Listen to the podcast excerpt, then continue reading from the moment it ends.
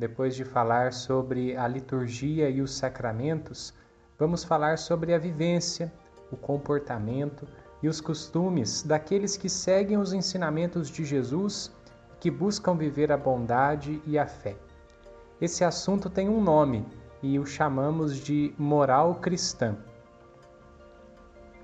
Vivemos um tempo de mudanças radicais. Os problemas sociais se agravam com a diversidade de comportamentos.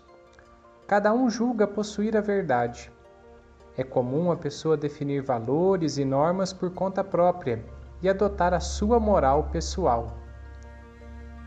O discípulo de Jesus, porém, não cria valores e normas.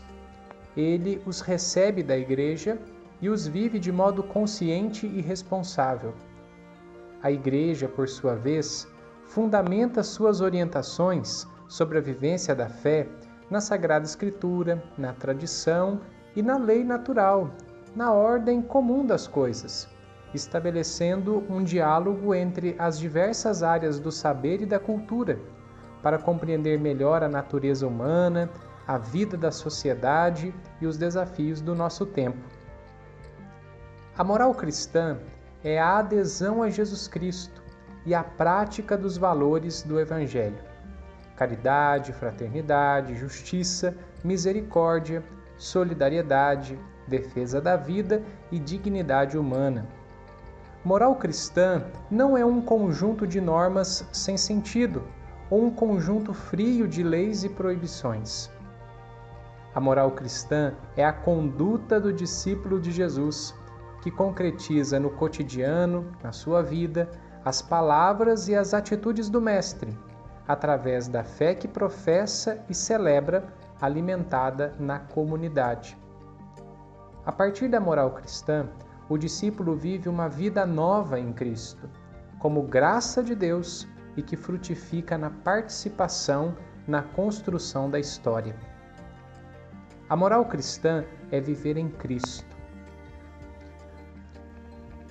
Concretamente, essa vivência é não se acostumar e nem se acomodar às estruturas injustas da sociedade, mas transformar o próprio jeito de pensar e agir, discernindo o que é bom e agradável a Deus na busca constante do processo de conversão. Em nossa vida de discípulos, Cristo é o caminho.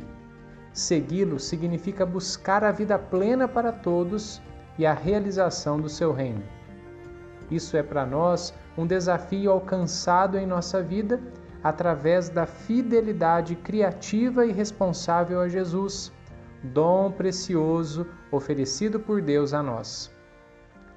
Esse desafio é para nós um chamado de Deus, correspondido por nós com uma atitude amorosa, agradecida e capaz de multiplicar e distribuir o bem que ele nos oferece. Na catequese, temos o desafio de ajudar os pequenos e grandes do Senhor a se tornarem de fato discípulos de Jesus e capazes de viver a fé no cotidiano, concretizando os valores do Evangelho principalmente o amor.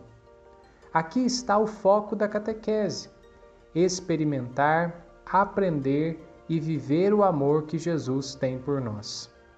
Em meio a alegrias e sombras, tenhamos esperança e coragem para concretizarmos uma vida realmente cristã. Para refletir: em quais situações da minha vida tenho vivido os ensinamentos de Jesus?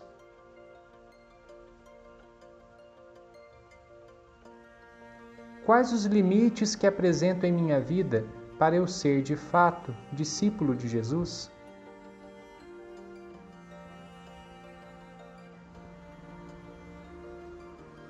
Na catequese, quais valores do Evangelho são ensinados aos meus catequizandos? Por hoje é só.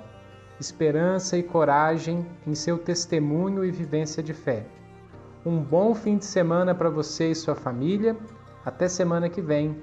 Um grande abraço, Padre Tiago. Adaptado de CNBB, sou católico. Vivo a minha fé Brasília, Edições CNBB, 2014.